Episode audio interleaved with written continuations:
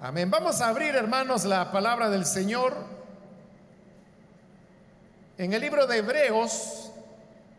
Los días lunes estamos estudiando Hebreos y ahora hemos llegado al capítulo número 10, donde vamos a leer los versículos que corresponden en la continuación de este estudio.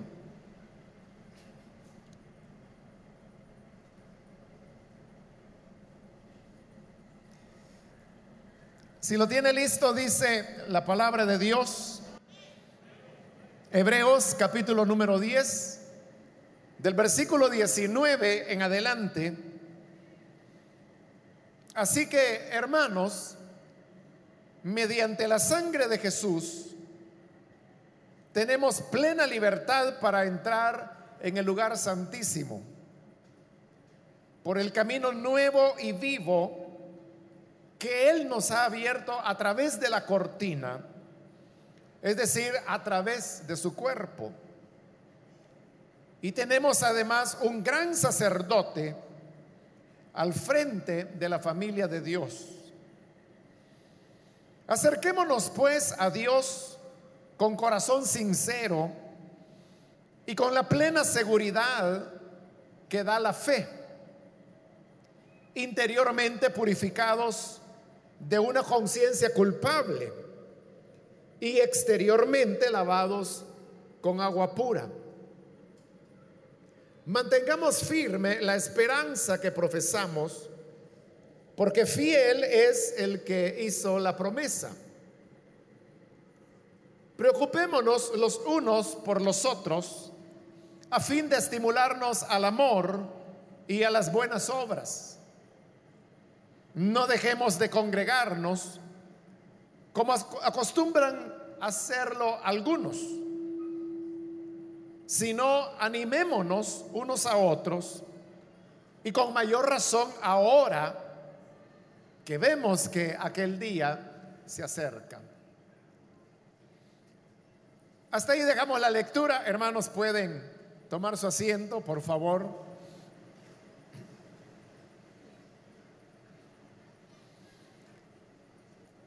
Hermanos, el pasaje que acabamos de leer constituye un enlace entre lo que ha sido todo lo que hemos visto de este libro de Hebreos y lo que habrá de continuar.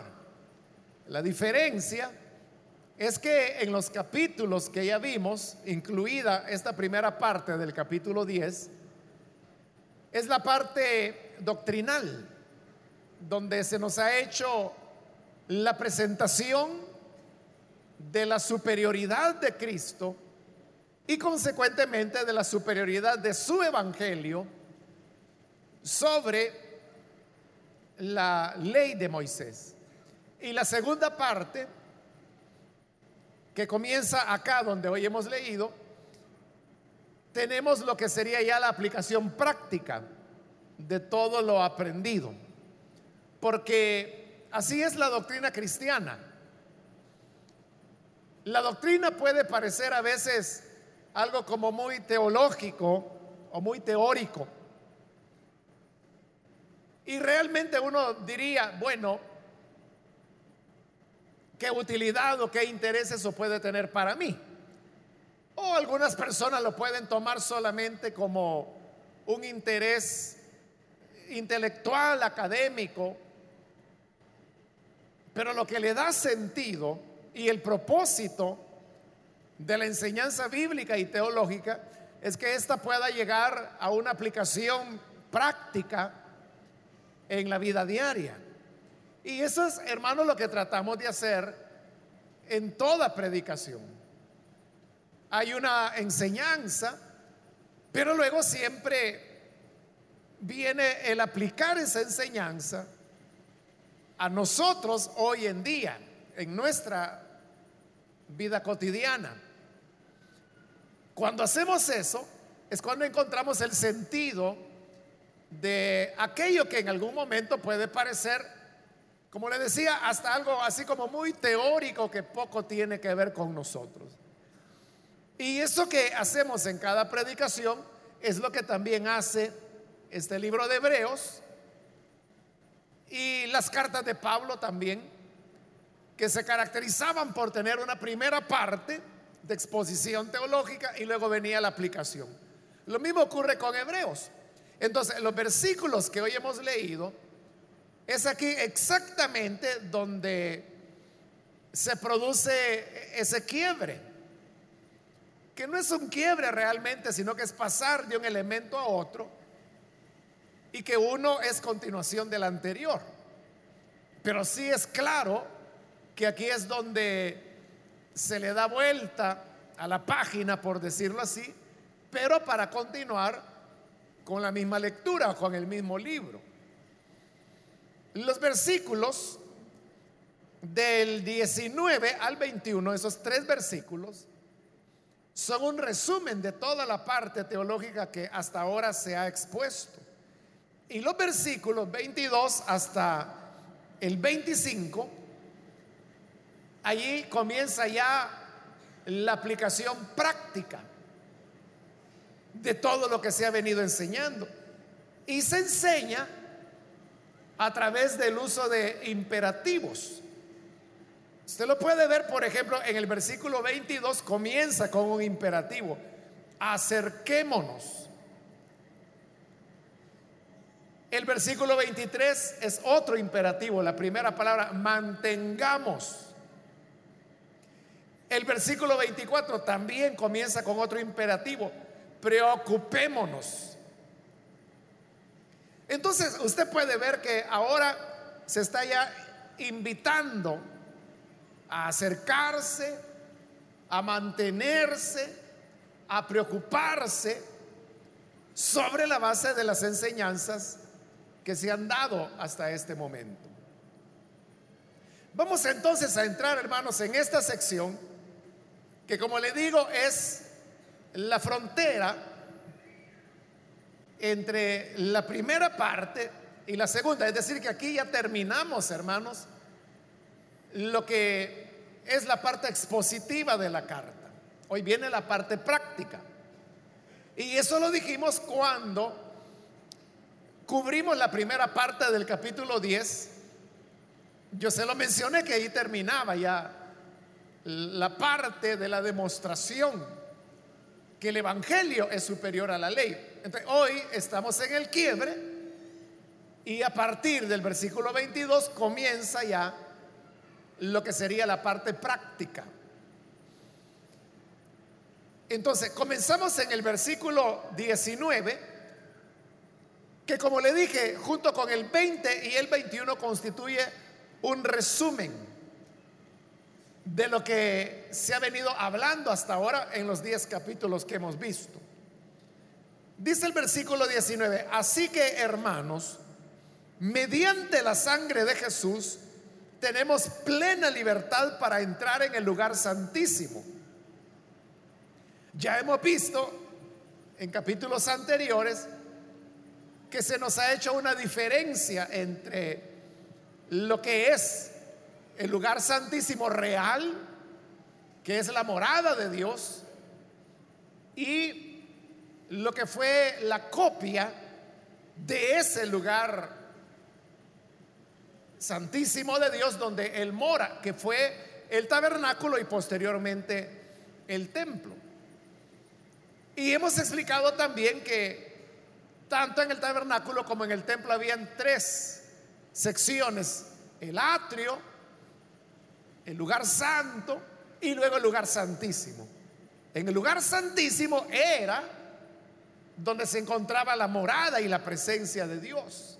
Ahí estaba el arca del pacto. Pero el dividir el tabernáculo y el templo en esas tres secciones atrio, lugar santo y lugar santísimo, tenía como propósito que las personas no pudieran ingresar al lugar santísimo. Eso era todo, era una serie de barreras para que las personas no pudieran entrar. Y entre el lugar santo y el lugar santísimo había una cortina, que también se le llama velo, el cual nadie podía pasar. Solamente había un ser humano en la tierra que podía hacerlo y eso era el sumo sacerdote. Y solo lo podía hacer una vez en el año cuando llegaba el día de la expiación. Pero ahora mire qué diferencia.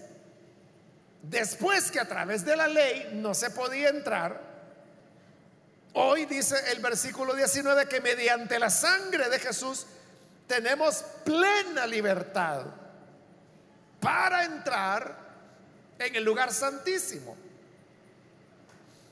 Entonces lo que antes no se podía, hoy la puerta está abierta y se nos dice que con plena libertad nosotros podemos entrar. Eso, hermanos, para el hebreo, que es a quien iba dirigida la carta, era una buena noticia, pero también era algo que le sorprendía, porque era algo muy sagrado, que ellos tenían conciencia que jamás podrían verlo, y generación tras generación morían sin poder ver y mucho menos entrar en el lugar santísimo. Ellos sabían lo que había dentro porque en la misma ley de Moisés se decía lo que había dentro. Pero jamás podían entrar. Pero hoy se les está diciendo, tienen plena libertad para entrar. Y eso era una buena noticia, no solo para los hebreos, sino que también es una buena noticia para todos nosotros. Ahora, ¿cómo es que podemos entrar a la morada misma de Dios? Dice, mediante la sangre de Jesús. Y esa es otra gran diferencia.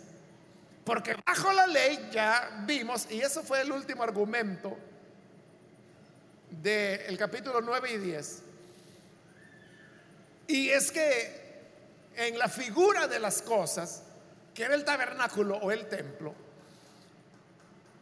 lo que se ofrecía era la sangre de vacas, de machos cabríos, de corderos, pero bajo la gracia de Dios y en los términos del nuevo pacto que es el Evangelio de Cristo, no hay sangre animal, sino que es la sangre del Hijo de Dios. Por eso es que dice allí, mediante la sangre de Jesús, que no era la sangre de un mamífero, tampoco era la sangre de un ser humano Tampoco era la sangre de un profeta, sino que era la sangre del Dios hombre. Y por eso es que la sangre de Jesús posee un valor infinito y también eterno. De manera que no hay pecado que la sangre de Cristo no pueda limpiar.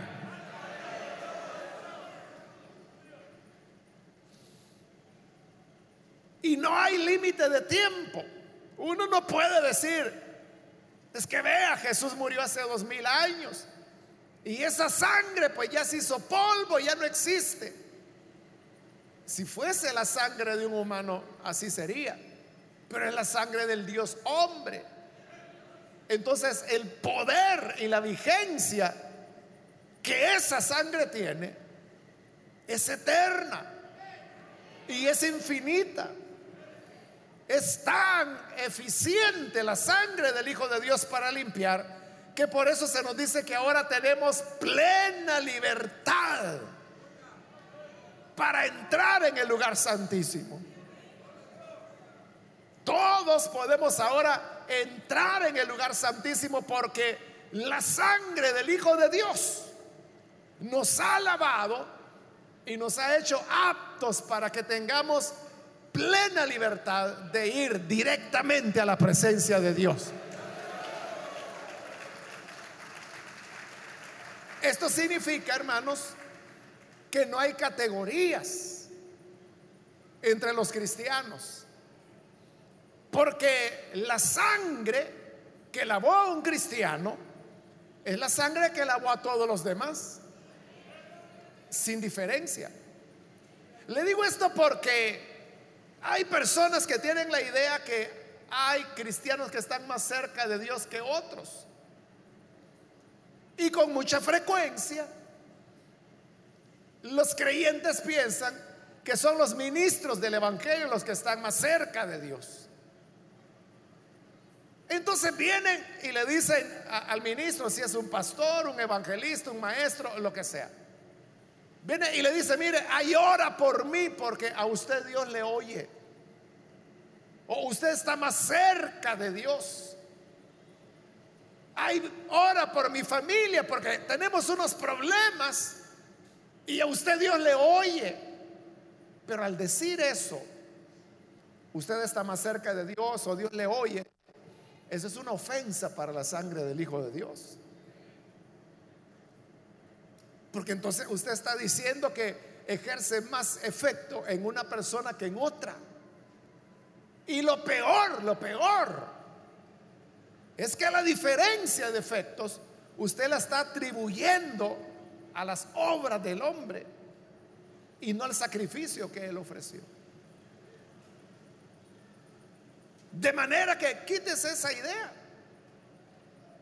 Exactamente la plena libertad que un ministro del Evangelio tiene para entrar al lugar santísimo es exactamente la misma plena libertad que tiene el más pequeño de los creyentes. Y entienda usted lo que entienda por el más pequeño con el agravante, ¿verdad? Que en el reino de Dios las cosas son al revés. Jesús dijo, el pequeño será el grande y el grande será el último. Entonces no vuelva a decir esa ofensa contra el Señor. Todos tenemos igual acceso, todos nuestras oraciones tienen igual valor, igual entrada al lugar santísimo. Entonces, se está hablando de la superioridad del sacrificio de la sangre de Jesús sobre la sangre de animales. Se nos está hablando de la superioridad del Evangelio que nos da plena libertad para entrar al lugar santísimo. A diferencia de la ley que cerraba la puerta para que no entraran al lugar santísimo. Versículo 20 es el segundo resumen. Dice, por el camino nuevo y vivo que Él nos ha abierto a través de la cortina. Es decir, a través de su cuerpo. En la ley de Moisés, ya se lo expliqué, el lugar santísimo estaba cerrado por una cortina, que no se podía pasar, ni se podía mover un poquito para ver qué había dentro. Pero bajo la gracia, esa cortina dice que ha sido abierta. Es interesante, hermanos, que en todo este libro de Hebreos no se hace referencia a lo que los evangelios nos relatan del día cuando Jesús murió en la cruz. Que dice que en el momento que el Señor expiró en la cruz, el velo del templo, y está hablando de esa cortina que separaba el lugar santo del Santísimo. Dice que se rasgó de arriba abajo. Entonces fue como Dios rompiendo la cortina y diciendo, el sacrificio ha sido hecho, ahora ya no hay cortina, pasen adelante. Pero, como algunos hermanos lo han dicho, que de seguro lo que hicieron los sacerdotes fue coser de nuevo la cortina y volverla a cerrar. Pero entonces vea, la ley cierra, la ley bloquea el paso al lugar santísimo, la gracia, el Evangelio de Cristo. Dice que nos abrió un camino nuevo y vivo, abierto a través de la cortina y hace ahí una comparación, es decir, a través de su cuerpo. está comparando el rompimiento de la cortina con el sacrificio del cuerpo del Señor. Cortina igual al cuerpo del Señor. Como le digo, Hebreos no cita el rompimiento del velo a la muerte de Jesús, pero esa es la idea que está detrás. Que al morir el Hijo de Dios, porque su cuerpo fue partido, como dice la Escritura, molido por nuestros pecados. Lo que fue roto en el cuerpo del Señor fue roto en la cortina y el camino fue abierto. Entonces, la buena nueva es que al morir el Hijo de Dios, quedó abierta la entrada para ir a la presencia misma de Dios. Todos tenemos ahora acceso a Él. El tercer resumen lo encontramos en el versículo 21, que nos dice, y tenemos además un gran sacerdote al frente de la familia de Dios. Está recordando el tema del sacerdocio que también ya lo estudiamos y fue un tema largo, ¿verdad? En este libro de Hebreos. Ahí se nos explicó de la diferencia entre el sacerdocio según el orden de Aarón, que es el sacerdocio de la ley, y el sacerdocio según el orden de Melquisedec, que es el sacerdocio del Señor Jesús. Son sacerdocios diferentes. El sacerdocio según el orden de Melquisedec es el, el sacerdocio de un solo individuo. Porque nunca muere, porque es Jesús. En cambio, el sacerdocio del orden de Aarón es el sacerdocio de muchos sacerdotes. Porque muerto uno quedaba el otro, muerto el segundo quedaba el tercero, muerto el tercero quedaba el cuarto, y así sucesivamente.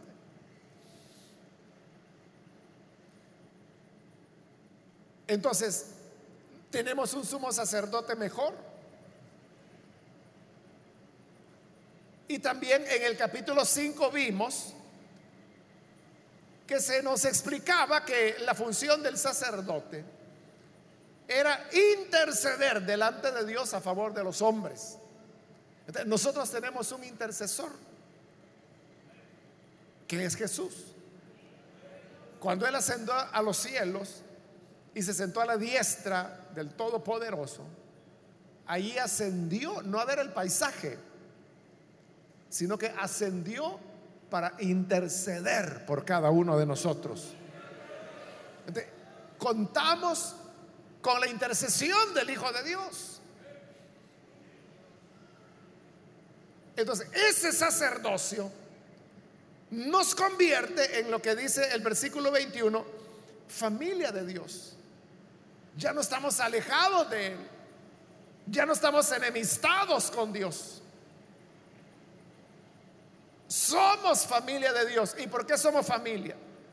Porque Él es nuestro Padre. Y nosotros somos sus hijos. Y si todos somos hijos de Dios, los que hemos creído, entonces somos hermanos los unos con los otros. Pero como Jesús también es hijo de Dios, entonces Él es también nuestro hermano mayor. Y por eso dice que Él será el heredero y nosotros seremos coherederos con Él.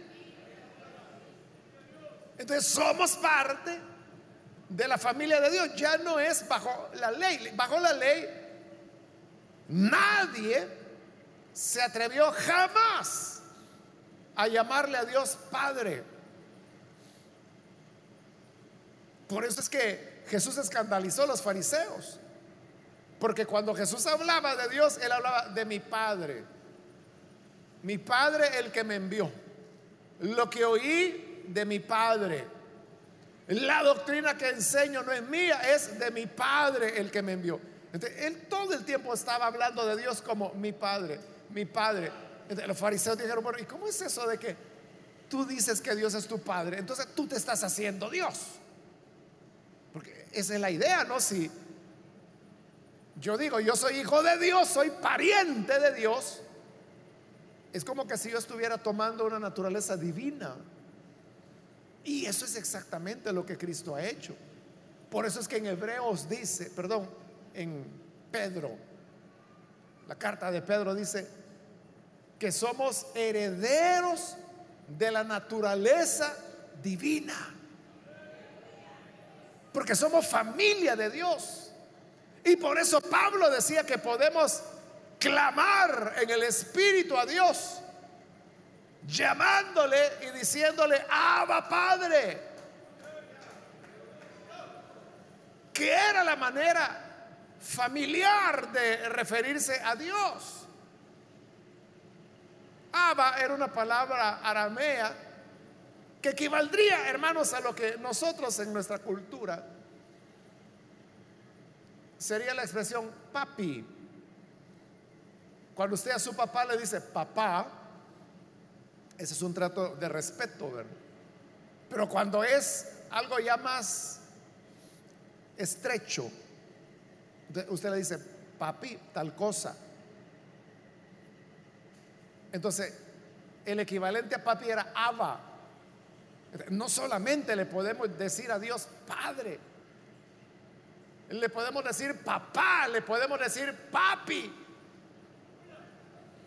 papito, como usted quiera. Porque usted es hijo de Dios, Él es su Padre y es un Padre amante, misericordioso y tierno.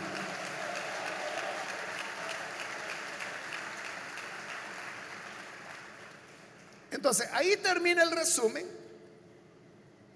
de lo que se ha expuesto en los 10 capítulos que hemos cubierto ya. hoy viene ya la exhortación, aquí es donde está, como alguien decía, la bisagra, ¿no? Ahora pasamos a la aplicación. Versículo 22, y como le dice, le dije, comienza con un imperativo. Acerquémonos, pues, a Dios con corazón sincero y con la plena seguridad que da la fe. Mire qué cosa. El hebreo anhelaba, soñaba con un día poder entrar en el lugar santísimo. Sabía que nunca iba a ocurrir. A menos que fuera el sumo sacerdote, no que era la única persona en el planeta que podía entrar.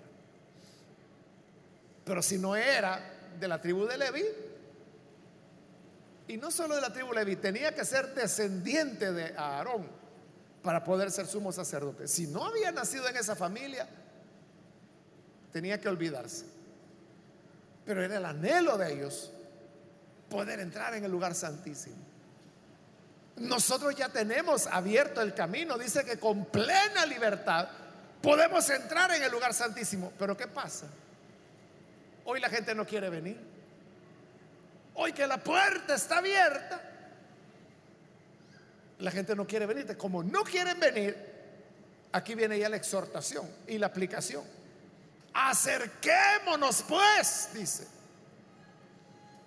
Acerquémonos pues a Dios con corazón sincero y con la plena seguridad que da la fe.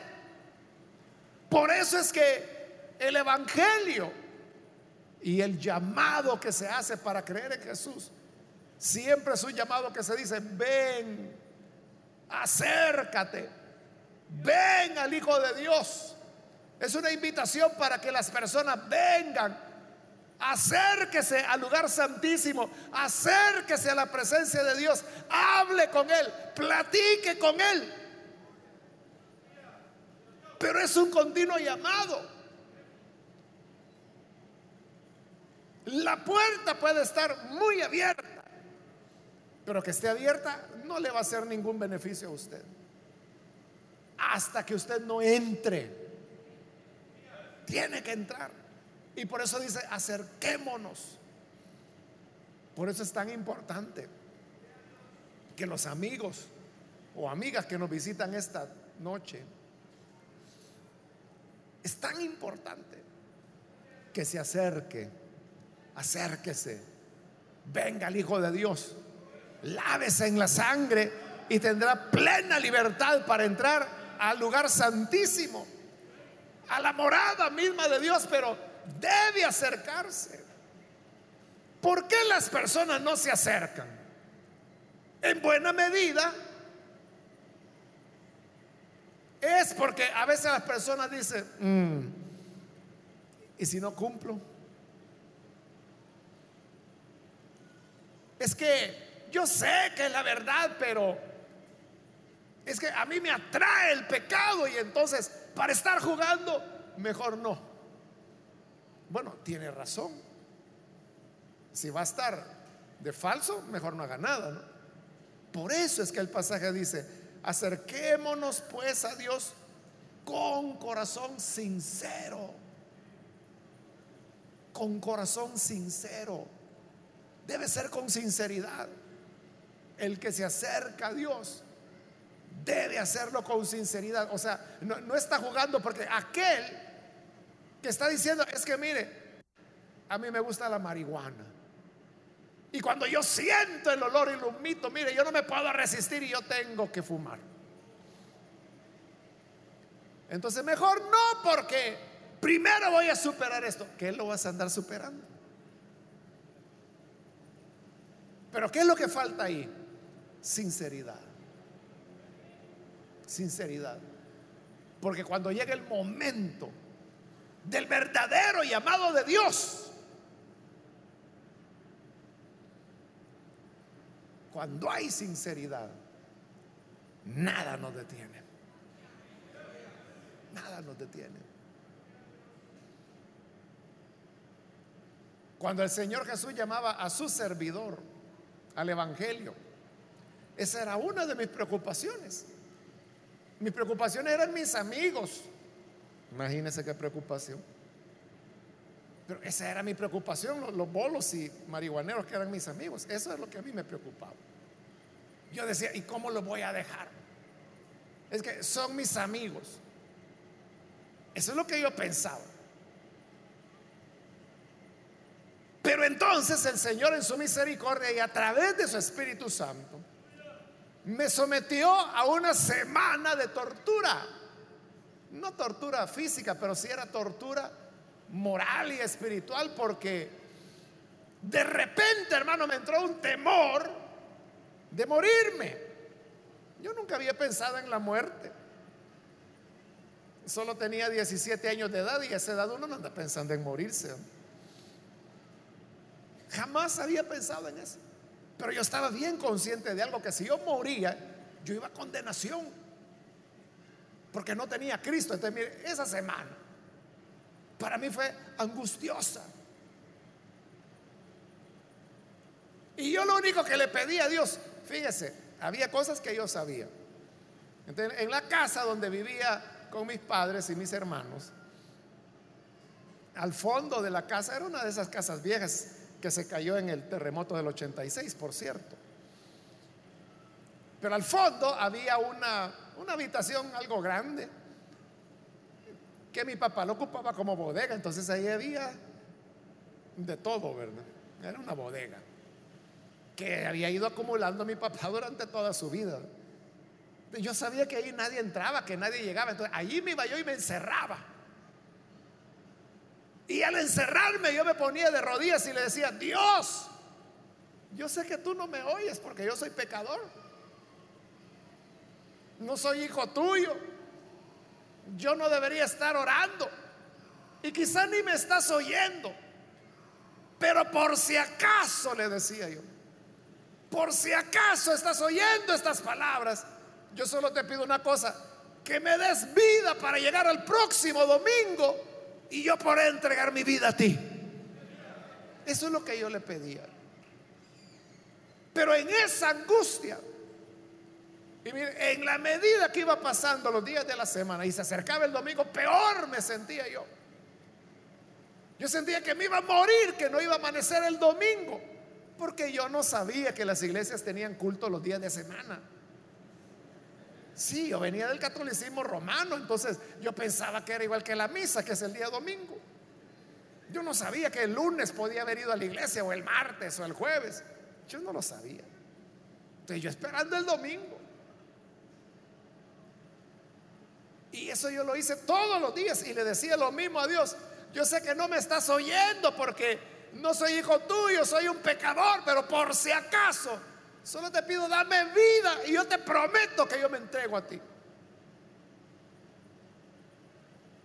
En esa ansiedad que yo sentía que me moría y que necesitaba la salvación de Dios. Mire, se me olvidaron mis amigos marihuaneros y borrachos. Se me olvidaron. Y ladrones eran algunos también. Asaltantes. Qué amigos, ¿verdad? Y eso era lo que me preocupaba a mí. Pero allí ya no pensé en eso. Hasta que llegó ese domingo. Y hermano, yo me fui tempranito a la iglesia. Cuando llegué estaba cerrado, no habían abierto todavía. O sea, porque yo ya quería era segunda vez en mi vida que yo iba a un culto cristiano. Y entré a la iglesia y las alabanzas y las profecías y la predicación. Pero en la medida que el programa iba pasando decía, qué bueno, ya viene el momento. Ya van a hacer el llamado. Y me recuerdo del hermano que predicó, Gilberto. Se llama él porque espero que esté con vida, no, no estaba tan, tan mayor. Termina la predicación y el tal Gilberto no hace llamado. Ahí yo sentí que me morí. Yo dije, no, otra semana yo ya no la aguanto. Me morí, dije. Era eso, una ansiedad de que yo sabía que yo me moría. Y no hace llamado. Bueno, de ahí seguían los anuncios. En esa iglesia daban testimonios también y pasaron algunos hermanos a dar testimonio. Y yo decía, no hicieron llamado. Y cuando ya iba a terminar el culto, había un hermano ahí en el púlpito que dijo, bueno hermanos, vamos a finalizar, vamos a ponernos en pie para hacer una oración. Y eso estaba diciendo cuando el pastor de la iglesia estaba atrás y, llegó así detrás y le dijo, algo le dijo, no, me imagino, un momentito. Entonces, ah, digo, perdón hermano, siéntense. El hermano quiere decir algo. Y él dijo, sí hermanos, perdonen antes que se vayan yo solamente quiero hacer una invitación si hay una persona que quisiera entregar su vida a Cristo. Yo, yo, yo, yo le dije.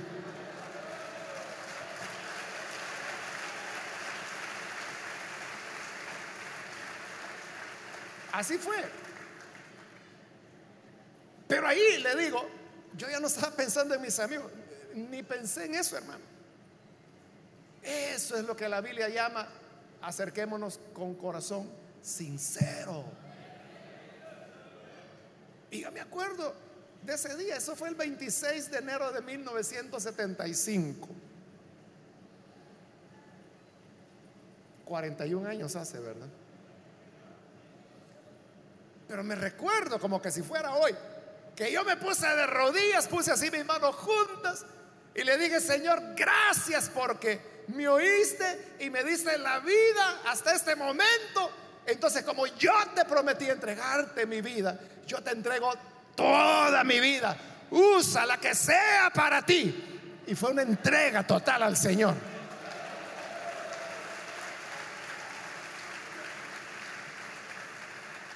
Yo no estaba pensando, ¿y si caigo mañana? ¿Y si me buscan mis amigos? ¿Y si no cumple? Yo no estaba pensando en eso. Yo lo que quería era la salvación. Entonces, eso es tener un corazón sincero. No le digo, hermano, que fue fácil porque no lo fue. O sea, yo tuve mi conversión al Evangelio, pero mis amigos no. Y ellos llegaban a mi casa. Porque mi papá siempre había sido eh, de buen gusto para el tema de la música. Entonces tenía un equipo de sonido de los buenos de esa época, ¿no? que no cualquiera lo tenía. Mi papá no tenía mucho recurso económico, pero le gustaba tanto la música que había hecho un esfuerzo y había comprado ese equipo. Entonces, todos mis amigazos vagos sabían que una calidad de sonido como esa no había más que en la casa de los Vegas. Ahí llegaban ellos a oír música y a fumar marihuana también. Yo ya era cristiano, ya había nacido de nuevo. Pero yo no les iba a tirar la puerta en la cara, sino que ellos llegaban, yo los recibía igual que siempre. Y, ellos encendían los cigarros de, marihuana y cuando yo sentía el olor yo decía, qué rico, decía yo. De verdad, de verdad, era una auténtica tentación. Se había pasado años, hermano, consumiendo droga. De esa y de otras que ellos me metían. Entonces, gracias a Dios que nunca, nunca volví a hacerlo. Y ellos me lo ofrecían. Y yo les decía, no, no, yo, yo soy cristiano. Y a veces alguno de ellos me ayudaba y me decía, no, no, no, si Marito, él ya es cristiano, él es evangélico, no, no lo molesten. Pero siempre había más de alguno que me ofrecía. Pero entonces yo dije, bueno, ¿y esto hasta cuándo se van a ir? Porque llegaban todos los días. Todos los días llegaban. Y todos los días llegaban con discos y con su buena bolsada de marihuana. Yo la tenía gratis, yo no tenía que comprar, ellos llevaban. Pero como yo ya era cristiano, o sea, nunca más volví a eso. Entonces llegó un momento en que yo dije, bueno, entonces les voy a poner yo vitamina a ellos, dije. Entonces un día que llegaron y dijeron, mira, pon este disco. Ah, no, les dije, yo tengo algo mejor. Y yo ya tenía unas grabaciones de G. Ávila. Oigan esto, y les ponía la grabación. Uno por uno se iban yendo. Eh, no tenían interés de oír a G. Ávila.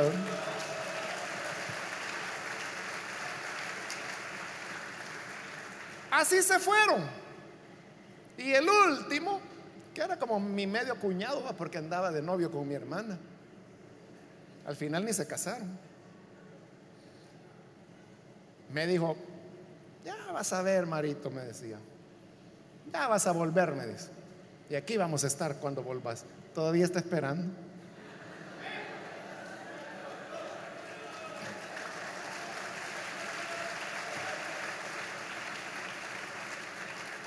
Entonces, eso es el corazón sincero. Ese es el corazón sincero. Cuando, bueno, también tengo que decir que hubo amigos y amigas que creyeron. Y yo creo que aquí viene una. No sé si está aquí. Pero es una amiga de esa época, de, de, adolescencia, que era una medio vecina que vivía al lado. Eh, solo se ha comunicado conmigo así por, por, redes sociales, pero sé que aquí se congrega. Tengo décadas de no verla, pero... O sea que hubo también algunas conversiones de ellos, no de muchos, de algunos. Entonces, cuando venimos con el corazón sincero, entonces se va el temor, e, ese de que, y si no cumplo, es que mira, cuando tenga verdadera sinceridad, ya ni vas a pensar en eso. La, segunda exhortación, versículo 23, mantengamos firme la esperanza que profesamos porque fiel es el que hizo la promesa. Mire, este es el tema de todo lo que sigue del libro. Mantener firme la fe. Mantener firme la confianza en que Cristo hizo todo lo que se necesitaba hacer para redimirnos y que no hay nada que nosotros tengamos que añadir. Mantener esa confianza. Esa es la verdadera fe. Y repito, esa va a ser la exhortación que una tras otra, tras otra, tras otra vez se nos va a hacer en lo que queda de este libro. Porque el hebreo tenía la tentación de regresar. Ya se lo expliqué, eso es lo que hace ya meses, ¿verdad? Cuando le dije que para el hebreo, ellos creían que la ley era un camino de vida. Aunque Pablo en sus cartas demuestra que en realidad era un camino de muerte y de condenación. Pero ellos creían que era un camino de vida. Y cuando viene el Evangelio pensaban que era otro camino de vida. entraban al Evangelio, pero cuando veían la persecución, dijeron, no, a los judíos no los están persiguiendo. Entonces, no, yo me salgo de esto y vuelvo con Moisés. Eso es no perseverar. Y a ellos es que este libro les da una gran, o sea, ya les dio una exhortada en el capítulo 6, pero aquí en el 10, ¿qué es lo que vamos a ver en la próxima oportunidad? Les va a dar una sentenciada que no debemos retroceder de la fe en que Cristo y su sangre preciosa es suficiente para perdonar nuestros pecados. Entonces, firmeza en la fe. No volver atrás. La tercera llamada de atención o aplicación es el versículo 24. Preocupémonos los unos por los otros a fin de estimularnos al amor y a las buenas obras. Es decir, la fe, hermanos, es para vivirla en comunidad. Nosotros los evangélicos, hermanos, hacemos un énfasis en el tema de que la salvación tiene que ser algo personal. Y por eso decimos, recibe a Jesús como tu Salvador personal. Te hacemos énfasis en una conversión individual, personal. Y eso es importante, ¿verdad? Porque la conversión tiene que ser personal, pero hacemos tanto énfasis en eso que nos olvidamos del otro aspecto, que es el que aquí se señala. Y es que debemos preocuparnos los unos por los otros, animarnos a las buenas obras, al amor, porque uno puede decir, bueno, yo voy a salir con mi compromiso con Dios, los demás, hay que vean, cada uno va a dar su cuenta, pero parte de la, de la cuenta que deberás dar es ¿Qué hiciste por tus hermanos? ¿Qué hiciste por tus hermanos? Por eso dice, preocupémonos, es una exhortación, preocupémonos los unos por los otros. ¿Le preocupa a usted su hermano en la fe? Y no me estoy refiriendo al que es amigo suyo y que le da regalos el día de su cumpleaños. Me refiero a aquel hermano en la fe que no le simpatiza mucho a usted. Le preocupa lo que le ocurra a él. Es su hermano en la fe. Y por eso el 25 añade, no dejemos de congregarnos como acostumbran hacerlo algunos, sino animémonos unos a otros y con mayor razón ahora que vemos que aquel día se acerca. ¿Por qué debemos congregarnos? Porque tenemos que cuidarnos los unos a los otros. Somos un solo cuerpo. Y como Pablo lo explica a los corintios, él dice que cuando un cuerpo, un miembro se duele, dice, todo el cuerpo se duele con él. Puede ser, hermano, que se hirió un dedo. Y, nunca nos damos cuenta, hermano, de cuán importante es cada dedo hasta que usted se lo hiere, porque entonces se da cuenta que no puede escribir, que no puede agarrar un libro, que no puede agarrar la Biblia, que un pequeño golpe y le duele hasta el alma. De todo el cuerpo se está doliendo con ese pequeño dedo. A veces una uña puede ser, ¿verdad? Una uña mal cortada o demasiado cortada. Le duele cuando usted pone el dedo, porque la uña es el que protege la punta del dedo. Igual es el cuerpo de Cristo, la iglesia. Para que la iglesia esté saludable, todos tenemos que tener salud espiritual. Por eso es que tenemos que cuidarnos los unos a los otros. Y por eso es que no debemos dejar de congregarnos. No debemos dejar de congregarnos. Dice ahí que algunos así acostumbran a hacer, que no se congregan. Usted sabe que hay hermanos que uno los deja de ver por temporada. Y cuando vienen los diáconos dicen, ah, uno nuevo, bienvenido. ¿Y qué nuevo va a ser? Lo que pasa es que son de esos hermanos cometas que aparecen cada aniversario de la radio. Y, no se les vuelve a ver.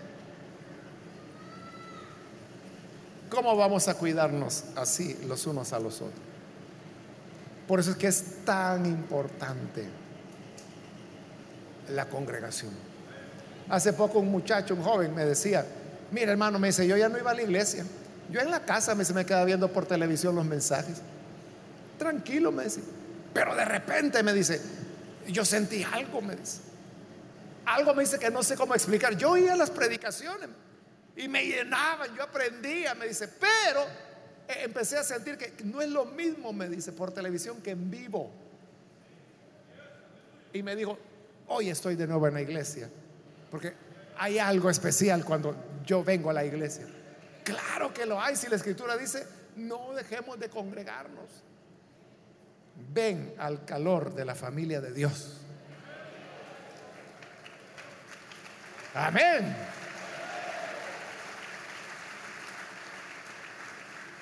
Eso no es para ustedes, porque ustedes están aquí. Lo estoy diciendo para los que no están aquí, ¿verdad?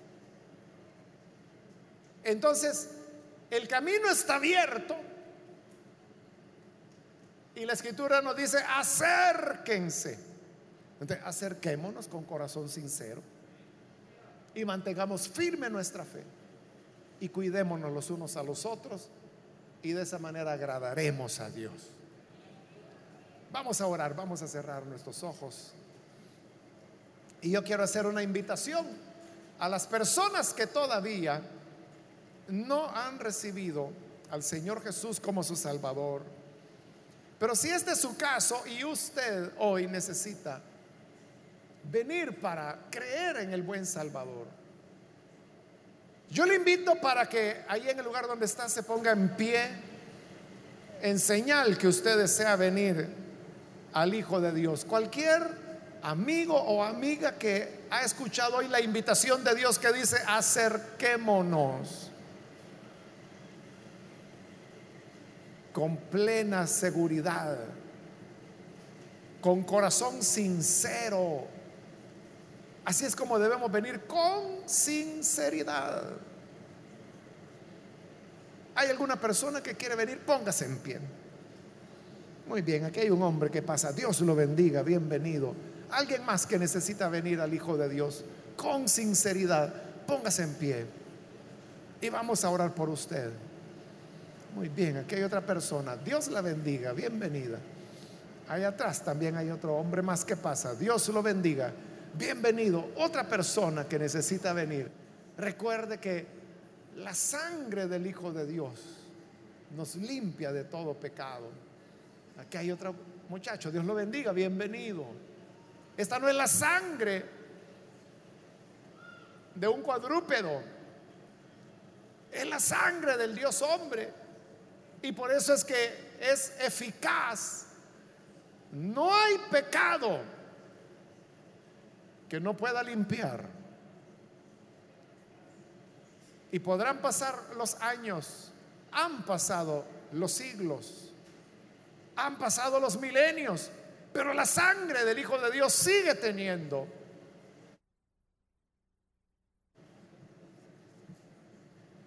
poder y efectividad. ¿Alguien más puede ponerse en pie, por favor? Vamos a orar por usted. ¿Alguna otra persona? También invito si hay hermanos o hermanas que se han alejado del Señor, pero hoy necesitan reconciliarse. No dejemos de congregarnos. No dejemos de congregarnos. A Dios se le busca con corazón sincero. Necesita venir, reconciliarse, póngase en pie. Vamos a orar por usted. Muy bien, aquí hay un joven, bienvenido. Aquí hay otro hombre más que pasa. Dios lo bendiga. Bienvenido. Algo otra persona más. Le invito para que no deje pasar la oportunidad. ¿Hay alguien más?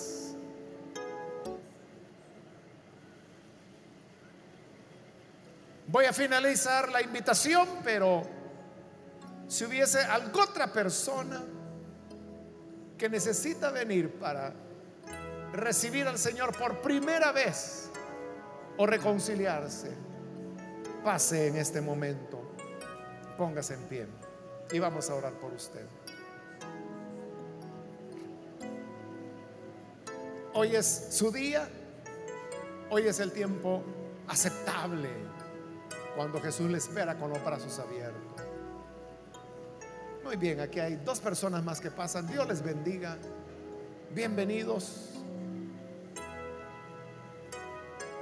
¿Alguien más? Venga para que podamos incluirle en esta oración.